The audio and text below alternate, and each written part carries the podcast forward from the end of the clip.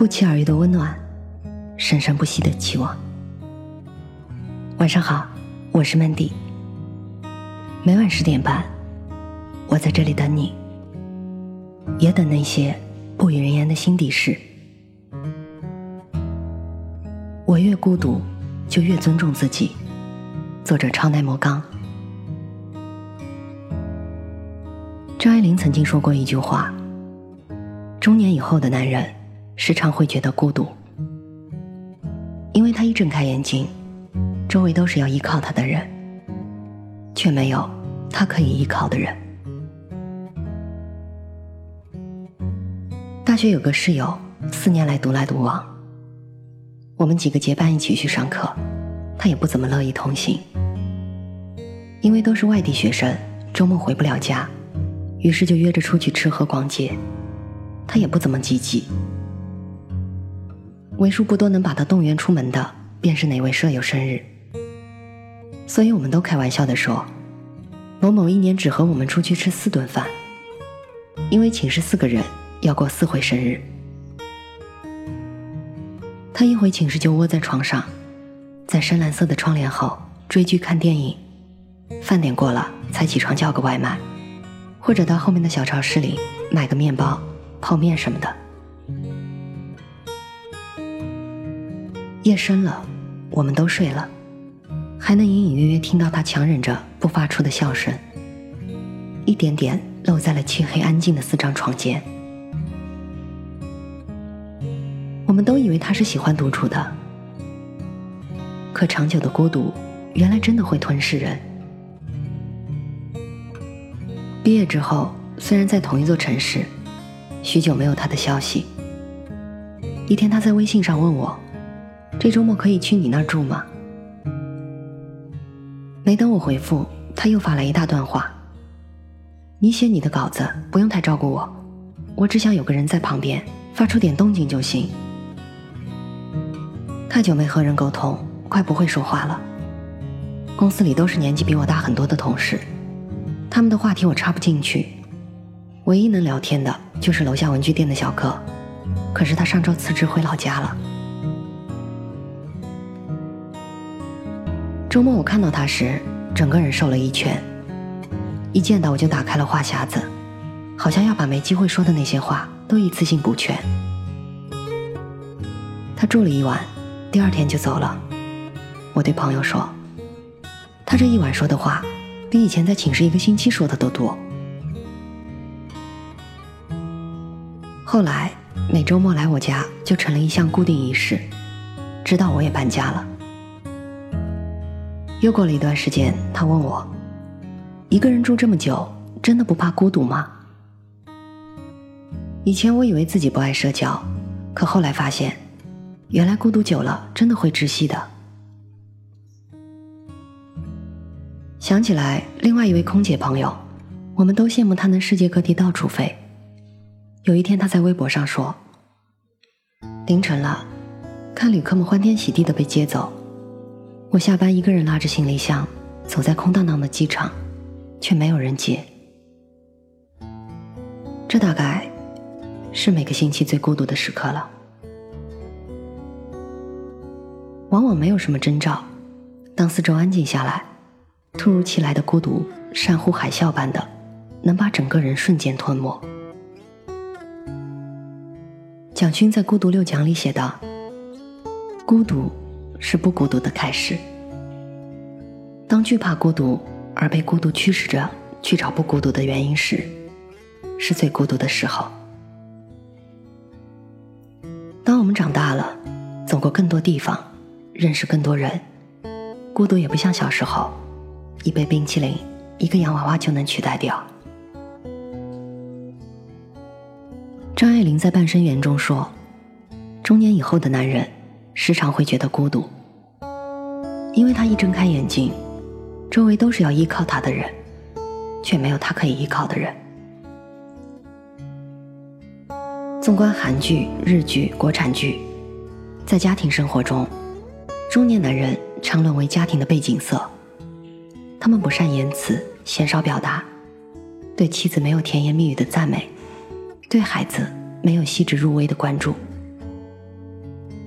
比如我爸，有天忽然问我：“你今年到底多大了？哪年出生的来着？”对于这样的发问，我竟然毫不意外。家族聚会上，一屋子叔叔伯伯平日里都寡言少语，酒过三巡之后，喝得脸红脖子粗，酒局上的谈话氛围就热闹起来了，不禁话题变多，语调也高亢起来。我爸酒量不错，往往喝着微醺，回家路上还在滔滔不绝，说的话都是平常打死也说不出口的。比方对着我就说：“丫头啊，老爸看着你就高兴，你是我们家的骄傲啊，我有时候都佩服你。”我妈让我劝他少喝点酒，他就语重心长地说：“我不抽烟不打牌，这是谨慎的爱好啦，喝点酒不贪杯。”还能跟人说说话，心里痛快。你们年轻人没事去 K 歌聚餐，不是也是一个道理吗？他说不出“孤独”这个字，显得太文绉绉，也太矫情。但我知道，他偶尔和朋友喝点酒，就是为了从孤独中把自己解救出来。只要不喝得烂醉，就随他吧。我也忽然间明白。活到中年，孤独并不比年轻人少，只是更难说出口罢了。俞敏洪考了三次大学，最后一名进人考上了北大。进入北大校园，才发现自己和这所高等学府的其他学生比起来，有着天壤之别。有一天在全班面前做自我介绍，说完下来，全班没一个人听懂。班长小声对他说。下次介绍别再说日语了，简直令人啼笑皆非。他连普通话都不会说，何来日语？寝室里上铺同学在看一本深奥的课外书，他伸长脖子问人家：“大学还要看这种书？”除了课本和练习册，他二十年的成长生涯里没有课外书的概念。这样幼稚的问话，换来了上铺一个悠长的白眼。他用紧巴巴的生活费请舍友吃饭，每天勤快的扫地、打开水，却换不来一个平等的朋友。同班男生有人在女生楼下拉小提琴，有人主动邀请女生看电影，还有人写情书直接表白。俞敏洪对女生最好的方式，就是出力气帮女生打包，送她去车站。到了之后，女生就说：“我有男朋友了。”让你来扛包，是想让他歇歇。他想要逃离孤独，把交往都变成了讨好，才是可悲。当他意识到，就不再伸着脖子往别人的朋友圈挤了。不会普通话，就每天揣着小收音机收听广播，跟着播音员苦练发音。没读过课外书，就把握图书馆资源，多读书。一个人不再惧怕孤独，孤独就不再是洪水猛兽。享受孤独的态度，很大程度上决定了生活的质量。多年之后，俞敏洪创立新东方教育集团，从国外请来了当年的北大同学们。这一次，是用当年打水、请客吃饭、打包这种讨好换来的人情吗？当然不是。前两天我看了一部意大利电影，叫《托斯卡纳艳阳下》。女主角是位知名作家，多年以来用稿费供养丈夫，在酒会上意外得知丈夫出轨，两人分割房产。丈夫的情妇将房子的一半买了下来，女主被迫净身出户。阴差阳错参加了去往托斯卡纳的旅行团，不想再回到悲伤之地的女主，一时冲动买下了一栋古宅。开始了漫长的修补工作。修补房子的时候意外连连，砸墙的时候突然砖石下落，众人虚惊一场。连接水管的时候，把热水管道接到马桶，掀开盖子，里面的水热的冒泡。只会讲波兰语的维修工对他不间断的骚扰等等。刚搬进来的时候就遇上了暴风雨。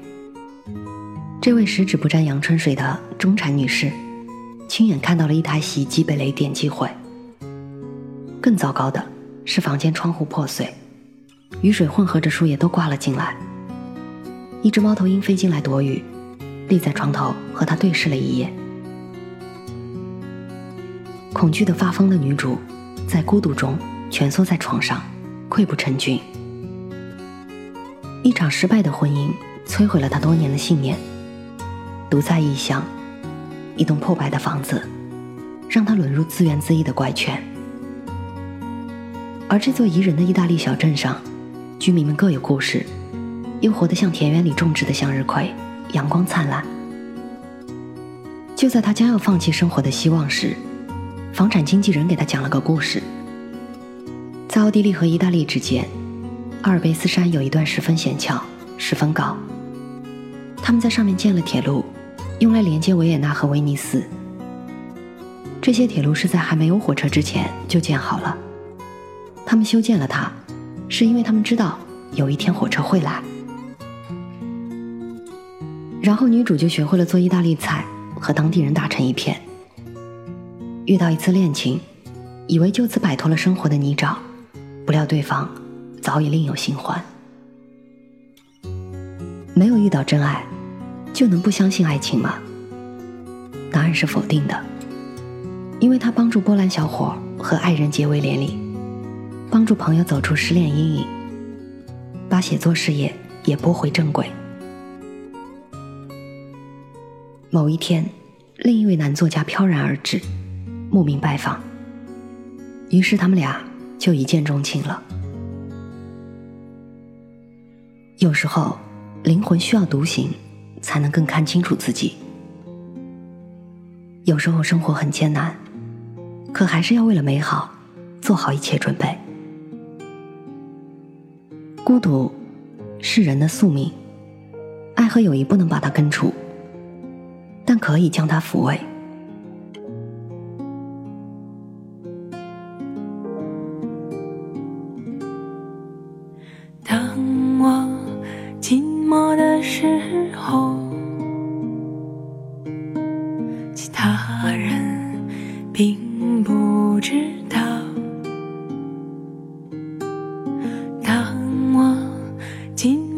时候，